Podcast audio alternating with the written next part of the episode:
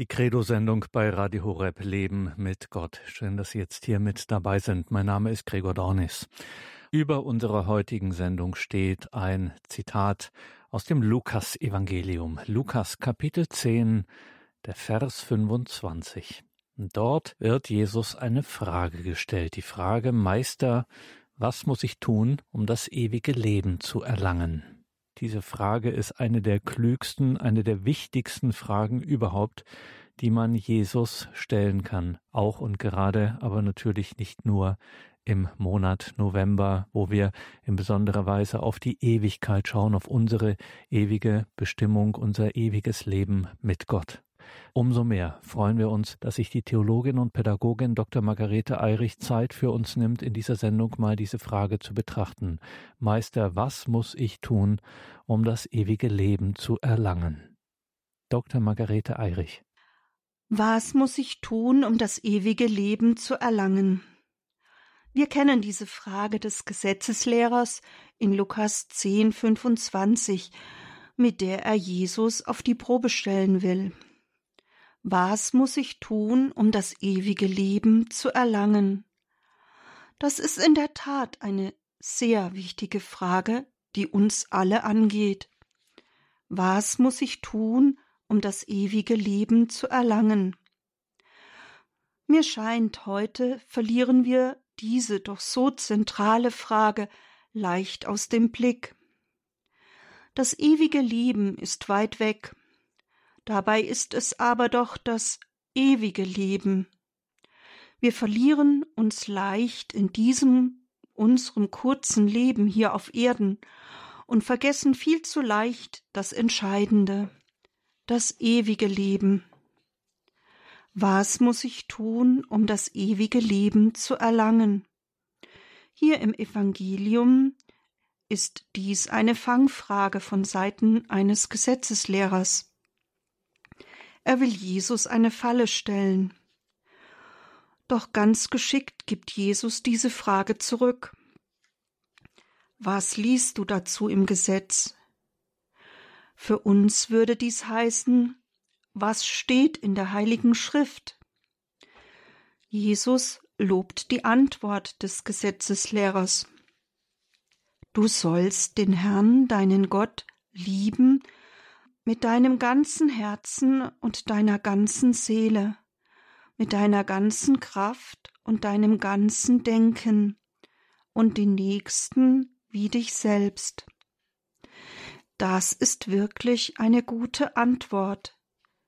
Jesus lobt sie ausdrücklich. Und nicht nur das. Er entgegnet, handle danach, und du wirst leben. Viel zu leicht tun wir sie ab. Ja, ich soll Gott lieben und ich soll den Nächsten lieben wie mich selbst. Doch schauen wir einmal genauer darauf. Er sagt, den Herrn zu lieben mit dem ganzen Herzen und der ganzen Seele, mit der ganzen Kraft und meinem ganzen Denken. Ich soll Gott mit ganzem Herzen ganzer Seele, ganzer Kraft und ganzem Denken lieben. Es umfasst also alle emotionalen, geistigen, leiblichen Kräfte und die ganze Vernunft, das ganze Denken. Das ist sicherlich nicht ganz einfach. Das ist wohl eine Lebensaufgabe. Nun aber kommt der zweite Teil. Ich soll den Nächsten lieben wie mich selbst. Auch das ist eine Herausforderung, und wir hören zur Frage, wer mein Nächster ist, das bekannte Gleichnis vom barmherzigen Samariter. Auch da gibt es wohl immer etwas zu tun. Doch es heißt auch, ich soll den Nächsten lieben wie mich selbst. Vielleicht ist es leicht, sich selbst zu lieben, je nachdem aber dann den Nächsten in gleicher Weise zu lieben wie mich selbst, das fällt schon schwerer. Und dann gibt es auch noch einige, denen es schwer fällt, sich selbst so anzunehmen, wie sie Gott erschaffen und die Umwelt geformt hat. Vergessen wir aber nie, Gott hat jeden Menschen als ein wunderbares Wesen geschaffen, einzigartig. Ist das nicht ein Vorwurf an Gott, wenn ich meine, er hat dabei einen Fehler gemacht?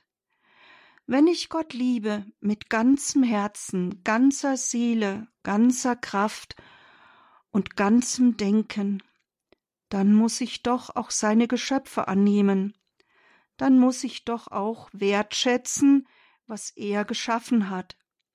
Denn ich bin sein geliebtes Geschöpf, sein geliebtes Kind, und der Nächste ist ebenfalls sein geliebtes Geschöpf, sein geliebtes Kind. Mit diesem veränderten Blick hört sich doch das Liebesgebot etwas anders an. Von Gott her gesehen muss ich den Nächsten als etwas Wertvolles annehmen. Ich muss mich, ich muss den Nächsten bejahen, so wie ich bin, so wie er ist. Damit müssen alle negativen Einreden aufhören. Ich bin ein wunderbares Geschöpf. Gott hat mich wunderbar geschaffen. Er hat mir Gaben geschenkt, einzigartige, wertvolle Gaben. Und auch der Nächste ist ein wunderbares Geschöpf Gottes, und Gott hat ihm einzigartige Gaben gegeben, die sonst niemand hat. Vergessen wir also nie, die Selbstliebe gehört neben der Gottes- und der Nächstenliebe zum wichtigsten Gebot.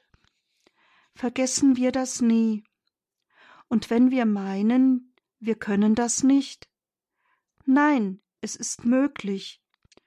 Durch die in der Taufe uns eingegossene göttliche Tugend der Liebe, die Agape, sind wir dazu fähig. Gott, den Nächsten und uns selbst zu lieben. Wir sind fähig, Gott über alles zu lieben, uns selbst von ihm her zu sehen und anzunehmen. Und wir sind auch fähig, den Nächsten, wie er von Gott geschaffen wurde, zu lieben. Wenn wir dies versuchen, haben wir die Zusage, die Jesus hier in der Heiligen Schrift gibt. Handle danach und du wirst leben. Kommen wir wieder zurück auf die so wichtige Frage, die an Jesus herangetragen wird. Was muss ich tun, um das ewige Leben zu erlangen? Wie beantwortet Jesus diese Frage? Er stellt eine Gegenfrage. Was liest du dazu im Gesetz? Was steht dazu in der Heiligen Schrift? Für Jesus findet sich die Antwort zu dieser so zentralen Frage wo? In der Heiligen Schrift. Lesen Sie einmal die Heilige Schrift auf diese große Frage hin. Was muss ich tun, um das ewige Leben zu erlangen?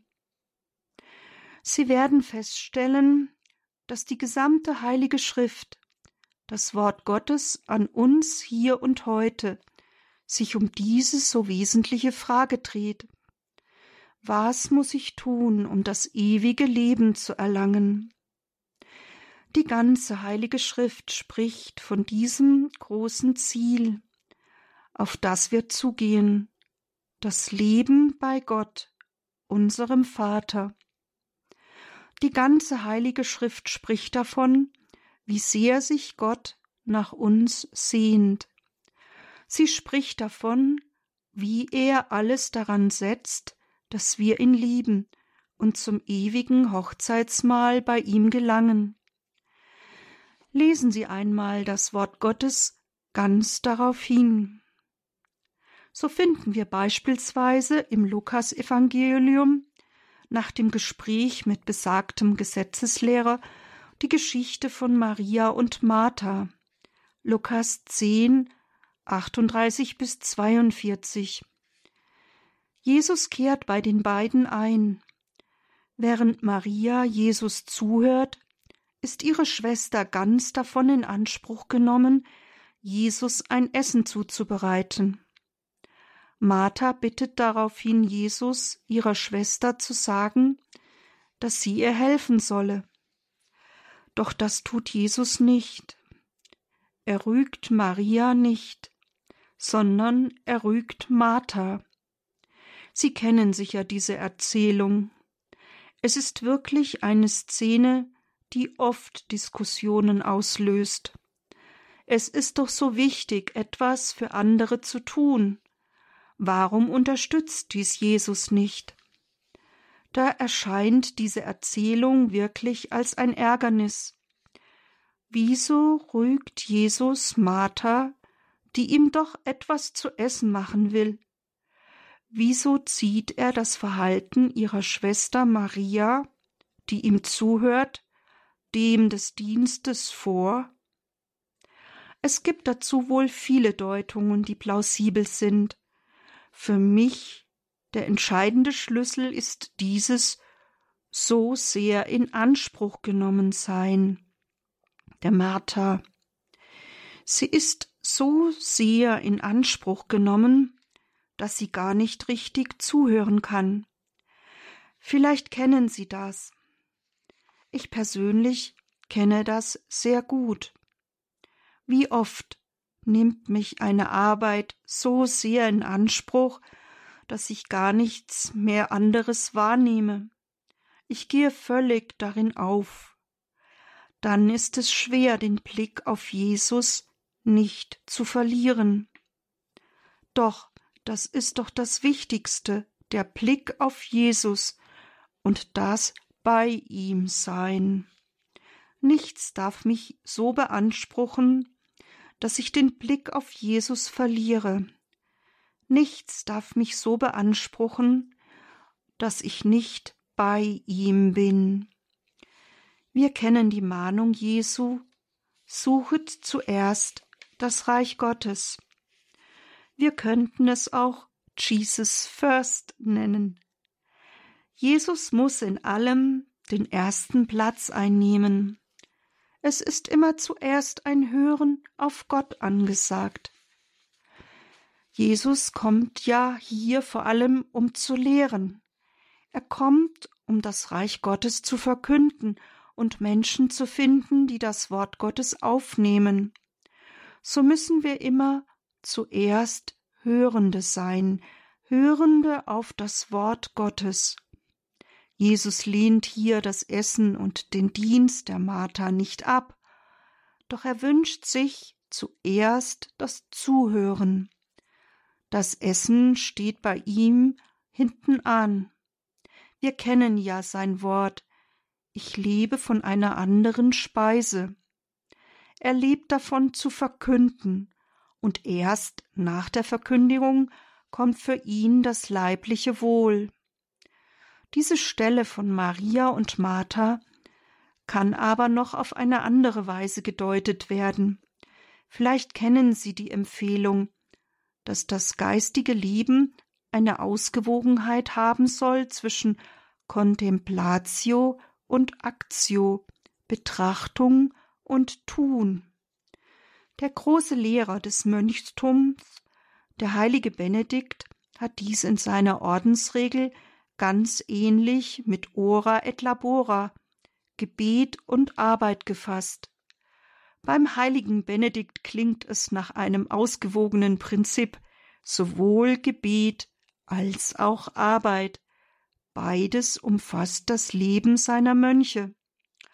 Für uns Menschen, die wir nicht in einem Kloster leben, ist sicherlich auch beides wichtig, vielleicht mit anderer Gewichtung. Sowohl die Arbeit als auch das Gebet sind wichtig. Ich weiß nicht, ob es Ihnen aufgefallen ist.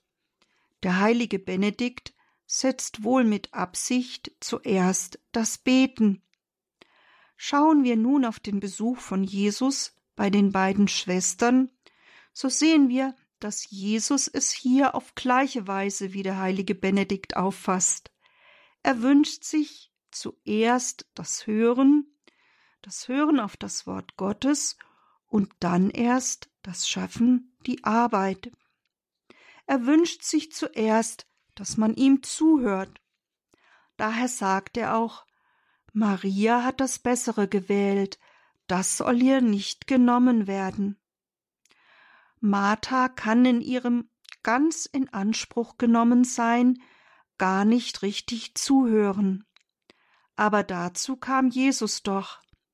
Er kam, um zu verkünden. Er kam in die Welt, um das Reich Gottes zu verkünden. Paderburg, der Palutiner, fasst dies in seiner Auslegung sehr treffend. Ich muss immer zuerst empfangen, um geben zu können. Im Reich Gottes geht es um Vermittlung von Gnade und Erlösung in allen unseren Diensten. Aber ich kann nur weitergeben, was ich empfangen habe. Wenn ich selber nicht mehr bete, kann ich zu den Menschen nicht mehr von Gott reden. Nur wenn ich selbst von Gott empfange, indem ich bei ihm bin, im Gebet verweile und mir Zeit für Betrachtung nehme, nur dann kann ich etwas weitergeben. Sonst bleibt meine Verkündigung ganz oberflächlich und kann kein Menschenherz entzünden oder entflammen. Mutter Teresa, die ja selbst zur Dienenden schlechthin geworden ist, fasst dies treffend in folgenden mahnende Worte.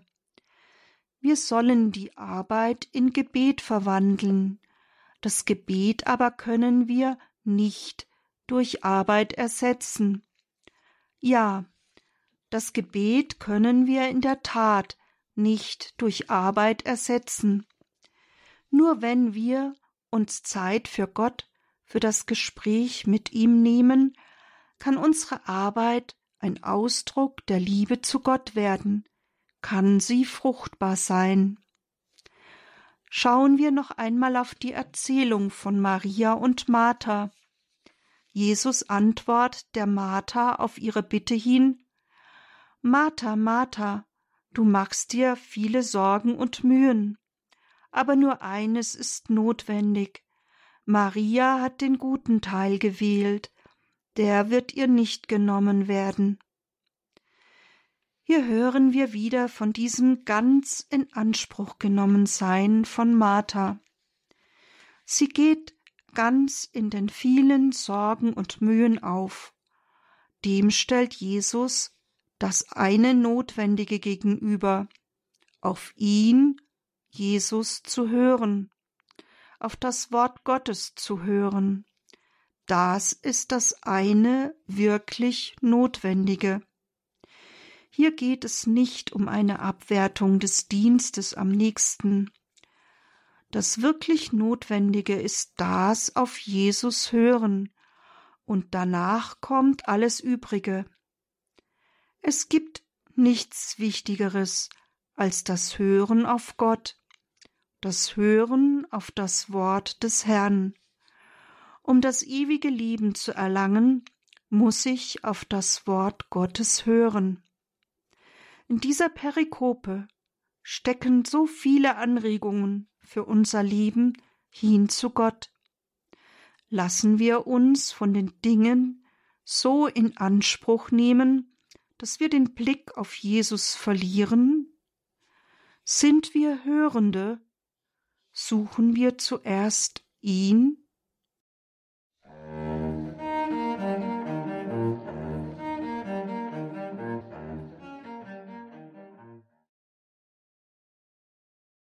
Was muss ich tun, um das ewige Leben zu erlangen?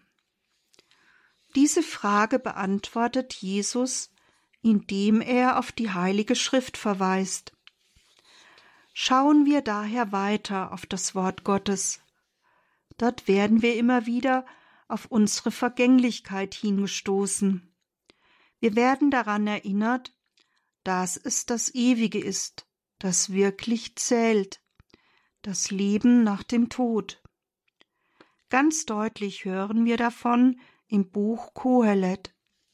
Es heißt dort, dass doch alles Windhauch ist. Windhauch, Windhauch, sagte Kohelet. Windhauch, Windhauch. Das ist alles Windhauch. Kohelet 1, 2. Und dann hören wir in diesem Text, der wohlgemerkt aus dem dritten Jahrhundert vor Christus stammt, von einem Menschen.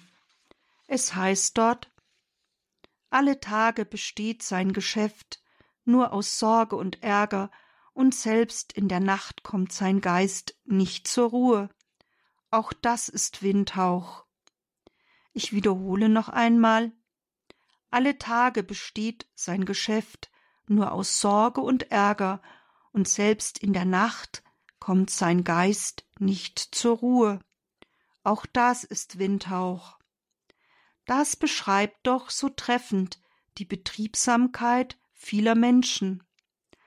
Man spricht dann bisweilen von den Workaholics. Kennen Sie das auch? Eine ähnliche Mahnung lesen wir auch im Kolosserbrief. Brüder und Schwestern, seid ihr nun mit Christus auferweckt, so strebt nach dem, was oben ist, wo Christus zur Rechten Gottes sitzt. Richtet euren Sinn auf das, was oben ist, nicht auf das Irdische. Kolosser 3,1 Wir sollen unseren Sinn demnach nicht auf das Diesseitige, sondern auf das ewige Leben richten. Im Evangelium bei Lukas wird dies dann ebenfalls aufgegriffen. Jesus weist einen, der ihn um Schlichtung im Streit mit seinem Bruder bittet, schroff ab. Danach nimmt er dies zum Anlass, um die Dabeistehenden vor der Habsucht zu warnen. Dazu erzählt er das Gleichnis eines Mannes mit einer reichen Ernte. Dieser will wegen dieses Überflusses eine größere Scheune bauen. Bei allen seinen Mühen hat er aber nur sich selbst im Sinn. So stellt Jesus die entscheidende Frage. Wem wird dann nach seinem Tod das gehören, was er angehäuft hat? Lukas 12, 20. Bitte verstehen Sie mich nicht falsch. Es ist schon richtig, für den eigenen Lebensunterhalt zu sorgen, aber wir dürfen dabei den Blick auf Gott nicht vernachlässigen. Gott und sein Reich sollte in allem unser Ziel sein. Vergessen wir nie unser Ziel, das ewige Leben. Bei der Frage Jesu, wem denn dann nach seinem Tod das alles gehören wird, was er angehäuft hat, werden wir unweigerlich an das Gleichnis vom reichen Mann und dem armen Lazarus erinnert, das uns zu tätiger Nächstenliebe aufruft. Wir sollen nicht nur für uns selbst Schätze sammeln, sondern auch vor Gott reich sein. Davon hören wir dann einige Verse später mehr. Macht euch Geldbeutel, die nicht alt werden, verschafft euch einen Schatz, der nicht abnimmt im Himmel, und wo kein Dieb ihn findet und keine Motte ihn frisst. Denn wo euer Schatz ist, da ist auch euer Herz.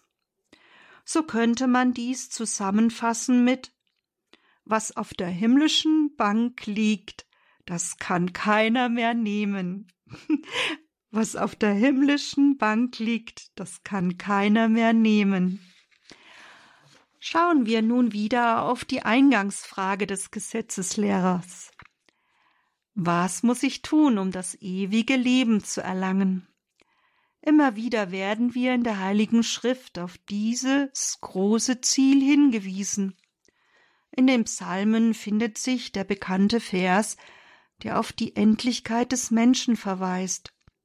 Unser Leben währt siebzig Jahre, und wenn es hochkommt, sind es achtzig. Das Beste daran ist nur Mühsal und Beschwer. Rasch geht es vorbei. Wir fliegen dahin. Nun, man könnte anmerken, die Lebenserwartung ist heute länger und die Medizin schafft große Hilfe. Doch auch heute ist unser Leben hier auf Erden begrenzt. Es währt bei allen Wünschen nach Verlängerung doch immer nur eine gewisse Zeit. Und dann findet sich in diesem Psalm 90 der entscheidende Hinweis, wie wir damit umgehen sollen. Unsere Tage zu zählen lehre uns, dann gewinnen wir ein weises Herz. Die Heilige Schrift bezeichnet es als Weisheit, zu wissen, dass wir endliche Wesen sind. Sie bezeichnet es als Weisheit, die Tage hier auf Erden zu zählen und zu wissen, dass sie ein Ende haben. Ja, Herr, lehre uns die Tage zu zählen und dir zu danken und uns dir zuzuwenden und auf dich hin zu leben. Wie oft vergessen wir dies doch in der heutigen Zeit. Umso wichtiger ist es immer wieder in der Heiligen Schrift zu lesen. Dort werden wir immer wieder an das große wichtige Ziel erinnert. Wir müssen uns bewusst sein, dass unsere Tage hier auf Erden gezählt sind. So lesen wir im 24. Kapitel des Matthäusevangeliums in einer kaum überbietbaren Klarheit eine Ermahnung zur Wachsamkeit. Es heißt dort Seid also wachsam, denn ihr wisst nicht, an welchem Tag euer Herr kommt. Bedenkt dies, wenn der Herr des Hauses wüsste, in welcher Stunde in der Nacht der Dieb kommt, würde er wach bleiben und nicht zulassen, dass man in sein Haus einbricht. Darum haltet auch ihr euch bereit, denn der Menschensohn kommt zu einer Stunde, in der ihr es nicht erwartet. Matthäus 24, 42 bis 44 auch das Gleichnis der klugen und törichten Jungfrauen in Matthäus 25, 1 bis 13 schließt mit einer Ermahnung, immer die Lampen mit Öl, mit dem Öl der Liebe gefüllt zu haben und stets bereit zu sein für das Kommen des Herrn. So endet das Gleichnis mit den nachdrücklichen Worten Seid also wachsam, denn ihr wisst weder den Tag noch die Stunde. Immer wieder werden wir ermahnt, uns bereit zu halten für das Kommen des Herrn. Vergessen wir nie, dass der Herr jederzeit wiederkommen kann. Daher sollen wir unsere Lampen brennen lassen. Das meint natürlich nicht, dass wir ab sofort bei brennendem Licht schlafen sollten. Vielmehr geht es darum, stets bereit für das Kommen Jesu zu sein. Ja, er kann jederzeit kommen. Von diesem Bereitsein und Wachen hören wir immer wieder. Es ist dies eine hörende Grundhaltung, ein ganz auf den Herrn ausgerichtet sein. Das war auch Jesu immerwährende Haltung. Er lebte ganz auf seinen Vater hin, so spricht er selbst davon, dass es seine Speise ist, den Willen des Vaters zu tun. Betrachten wir diese hörende Grundhaltung, dieses ganz auf den Herrn und das Leben mit ihm ausgerichtet sein. Betrachten wir diese wachende Bereitschaft für sein Kommen.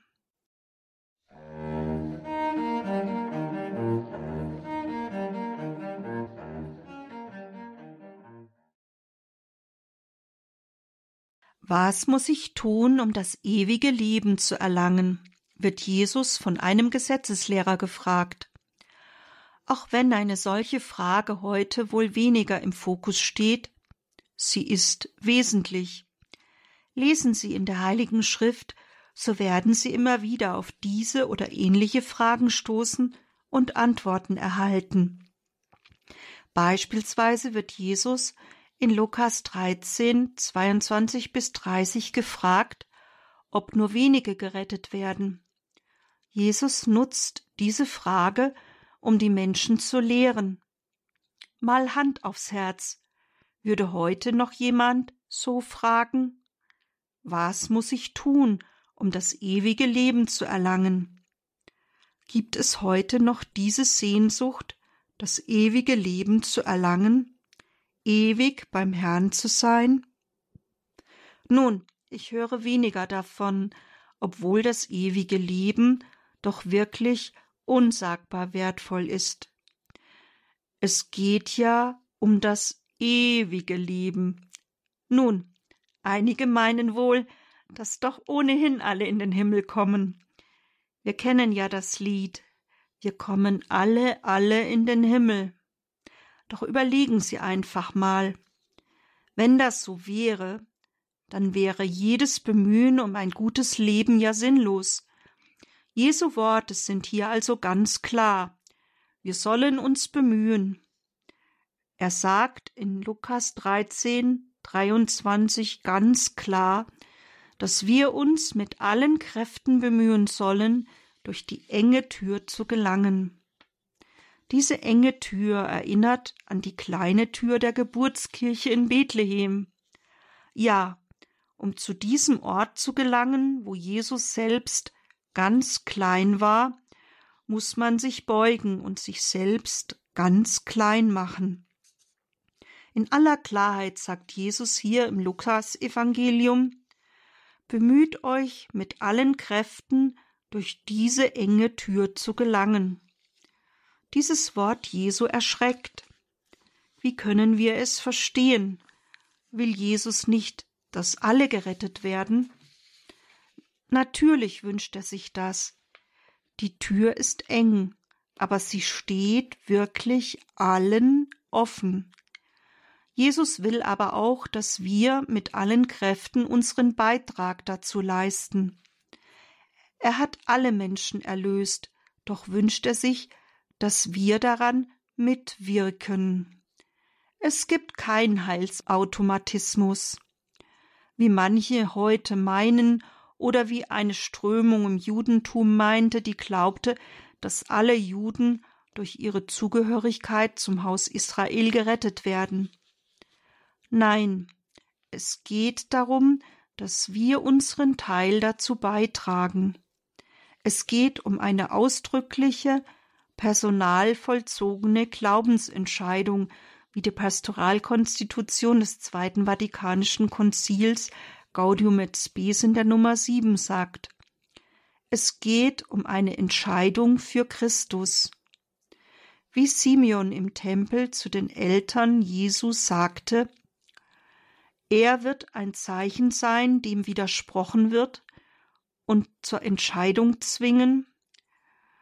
So muss sich jeder entscheiden, wie er zu Christus steht. Und sein Tun muss diese Entscheidung zeigen. Dabei geht es nicht nur um Worte, sondern vor allem um die Tat. Papst Franziskus hat in seinem Angelus am 21.08.2022 eine sehr schöne Auslegung für diese enge Tür gegeben. Jesus habe da ein Bild aus seinem damaligen Umfeld gewählt. Damals seien die Stadttore bei Einbruch der Dunkelheit geschlossen worden und nur ein einziges, das engste Tor ist offen geblieben. Daher musste, wer nach Hause wollte, durch dieses enge Tor gehen. Dies erinnere an Jesu Wort. Ich bin die Tür, wer durch mich hineingeht, wird gerettet werden. Dieser Vergleich Jesu deutet der Papst, dass man durch Jesus hindurchgehen müsse. Man müsse ihn und sein Wort annehmen, um in Gottes Leben, in die Erlösung einzutreten. Ja, ich wiederhole noch einmal. Man muss Jesus und sein Wort annehmen, um in Gottes Leben in die Erlösung einzutreten. Ebenso wie man, wenn man die Stadt durch besagtes enges Tor betreten wollte, man dem engen Maß des einzigen offenen Tores entsprechen musste, so sei es auch mit dem Leben des Christen, es müsse dem Maß Christi entsprechen. Es müsse ein Leben sein, das Jesus nachempfunden sei, so der Papst. Dies bedeutet, dass Jesus und sein Evangelium der Maßstab sein müsse, nicht das, was wir denken, sondern das, was er uns sage. Und dann fügt der Papst hinzu Die Gottesmutter, die Jesus bis zum Kreuz gefolgt ist, helfe uns, unser Leben nach dem Maß Jesu auszurichten, damit wir eintreten können in ein Leben in Fülle, das ewige Leben. Betrachten wir dieses Bild des engen Tores bei etwas Musik und fragen wir uns, ob wir unser Leben am Maß Jesu ausrichten. Richten wir uns nach seinem Wort, nach dem Wort Gottes aus, oder wählen wir den Weg des geringsten Widerstands und des Egoismus?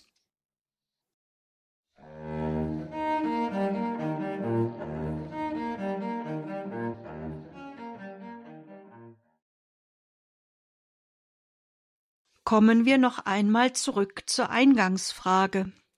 Was muss ich tun, um das ewige Leben zu erlangen?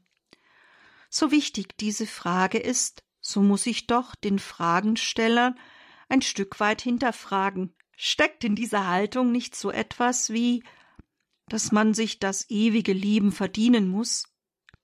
Das ist in der Tat eine große Gefahr, dass wir bei Gott in eine solch menschlich gut verständliche Haltung fallen. Das war aber genau das, was bereits Luther kritisierte. Wir können uns das ewige Leben nicht durch unser Tun erkaufen. Nein, es ist alles Geschenk. Vergessen wir also nie, all mein Tun soll Ausdruck meiner Liebe sein. Neben wir auch hier Jesus als Vorbild. Er schenkt sich uns völlig in einer unbegreiflichen Liebe. Er schenkt sich uns in jeder heiligen Messe, in seinem Leib. Er schenkt sich uns ohne Einschränkung. Wir können sogar mit ihm machen, was wir wollen, so dass der heilige Vinzenz Palotti sagte Herr, du bist zum Narr deiner Liebe geworden. Von dieser Grundhaltung des Gebens, ohne etwas zurückerhalten zu wollen, hören wir auch bei Lukas 14, 12 bis 14. Wir sollen denen geben, von denen wir nichts zurückerhalten können. Wir sollen denen geben, die uns nichts vergelten können. Dabei geht es nicht nur um materielle Dinge, wie hier das Essen. Nein, dieses Geben kann auch nur ein gutes Wort oder eine Glaubensbestärkung sein. Nehmen wir uns dabei Jesus zum Vorbild und geben wir wie er umsonst, ohne etwas zurückzuerwarten. Das ist wahre Liebe. Geben ohne etwas zurückzuerwarten. Die heilige Clara von Assisi hat dies in einem Brief ähnlich formuliert. Stelle dein Denken vor den Spiegel der Ewigkeit.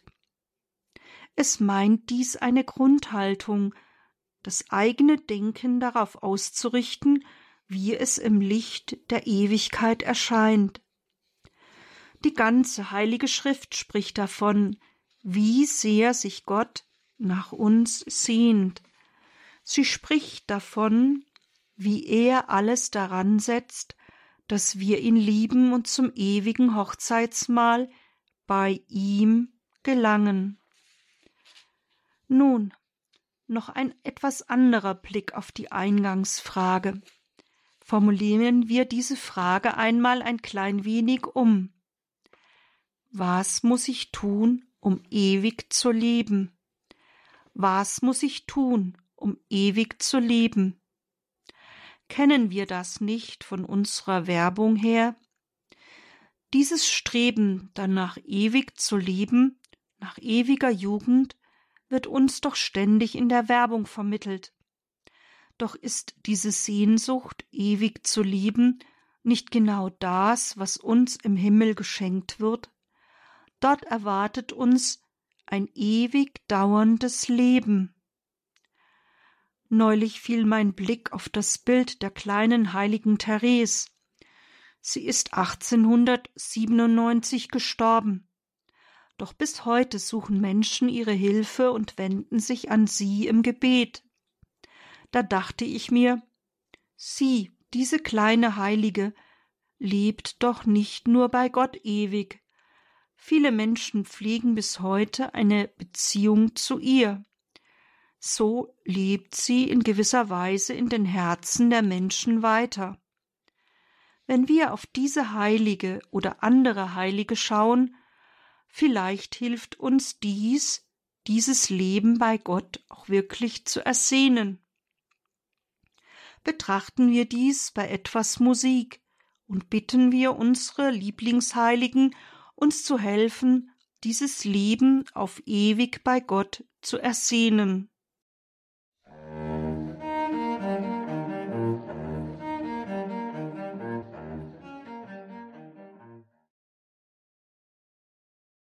Nun reden wir die ganze Zeit von einem ewigen Leben.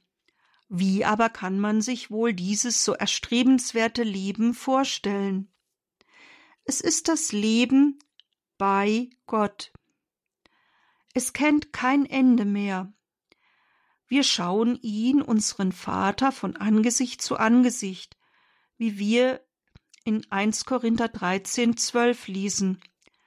Jesus selbst hat uns gelehrt, zum Vater unser im Himmel zu beten. Dieser liebende Vater, der allein Unsterblichkeit besitzt, ist im Himmel in einem unzugänglichen Licht. 1 Timotheus 6, 8, 16. Und auch wir werden auf ewig bei Christus in diesem Licht, in dieser Herrlichkeit Gottes leben. Das ist unsere Heimat, wie wir in Philippa 3,20 hören. Denn unsere Heimat ist im Himmel. Dort haben wir Bürgerrecht. Dort sind wir eingebürgert, wie es im griechischen Original heißt. Christus ist vorausgegangen, um diese Wohnung zu bereiten, denn es ist seine große Sehnsucht, dass wir bei ihm seien. Im Himmel aber sind wir ganz von der Herrlichkeit Gottes, von seiner ewigen Liebe durchdrungen und mit ihm vereint. Das ist Himmel. Es ist eine immerwährende Gemeinschaft mit Gott, eine Gemeinschaft mit den bereits Vollendeten und eine Gemeinschaft mit allen Heiligen. Dieses ewige Leben ist ein Leben mit Gott, ein bei ihm Sein auf ewig, ein bei ihm Sein in der Fülle der Liebe, ein bei ihm Sein in der Fülle der Freude, ein bei ihm Sein im ewigen Frieden. Dies ist wohl für uns hier auf Erden kaum fassbar, Vielleicht hilft zum Erahnen dieses Großartigen der Blick auf private Offenbarungen. Es gab ja Menschen mit Nahtoderfahrungen, die etwas von dieser großen Liebe, Freude und Fülle schon erfahren durften. Sie alle wollten nicht mehr zurück auf die Erde. So schön war dies. Vom heiligen Don Bosco wird berichtet, dass er in den Himmel schauen durfte. Er sah dort ein übernatürliches Licht, das noch herrlicher war als das Licht der Sonne. Vielleicht hilft dies, dieses Leben in der Fülle der Freude, in der Fülle der Liebe und Geborgenheit zu ersehnen. Darauf zielte doch diese Frage des Gesetzeslehrers in Lukas 10, 25, als er fragte, was muss ich tun, um das ewige Lieben zu erlangen? Es ist gut, diese Frage immer wieder zu stellen. Die Heilige Schrift gibt dazu viele Anregungen und Antworten. Ich konnte hier nur einige der vielen Antworten aus der Heilige Schrift anführen.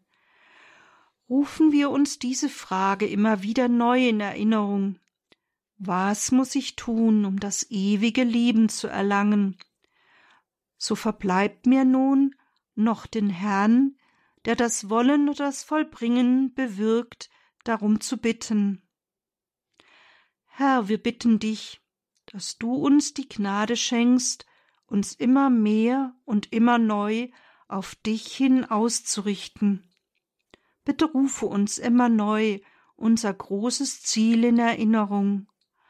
Bitte lass uns nie vergessen, dass das ewige Leben unser Ziel ist.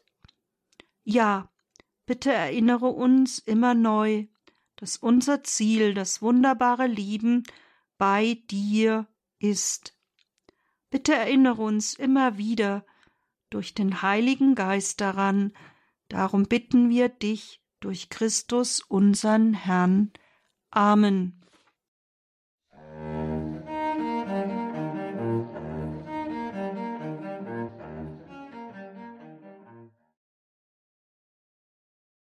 In der heutigen Credo-Sendung bei Radio Horeb Leben mit Gott hörten Sie die Theologin und Pädagogin Dr. Margarete Eirich mit Betrachtungen zur Frage Meister, gemeint ist Jesus, Meister, was muss ich tun, um das ewige Leben zu erlangen? Lukas Evangelium Kapitel 10, der Vers 25. Meister, was muss ich tun, um das ewige Leben zu erlangen? Liebe Hörerinnen und Hörer, diese so wichtigen, so wesentlichen Gedanken, auch und gerade aber natürlich nicht nur im Monat November, dem Monat des Gedächtnisses der Heimgerufenen, des Gebetes für das ewige Leben mit Gott, wo die Kirche uns an unsere Hinfälligkeit erinnert und dass unser irdisches Leben den einen Sinn hat, das ewige Leben zu erlangen. Das kann man alles nachhören in unserer Mediathek auf horeb.org in der Radio Horeb App. Sie können sich auch ganz klassisch eine CD bestellen, kostenlos bei unserem CD-Dienst. Auch mehrere gern, wenn Sie das weitergeben möchten, ist natürlich auch möglich. Danke Ihnen allen fürs Dabeisein, für Ihre Treue und Verbundenheit mit Radio Horeb, dass wir hier miteinander und füreinander im Gebet einstehen können. Das verdanken wir ausschließlich Ihren Gebeten, Opfern und Spenden. Ein herzliches Vergelt's Gott allen, die sich daran beteiligen. Und hier folgt jetzt um 21.30 Uhr die Reihe Nachgehört. Alles Gute und Gottes reichen Segen wünscht Ihr Gregor Dornis.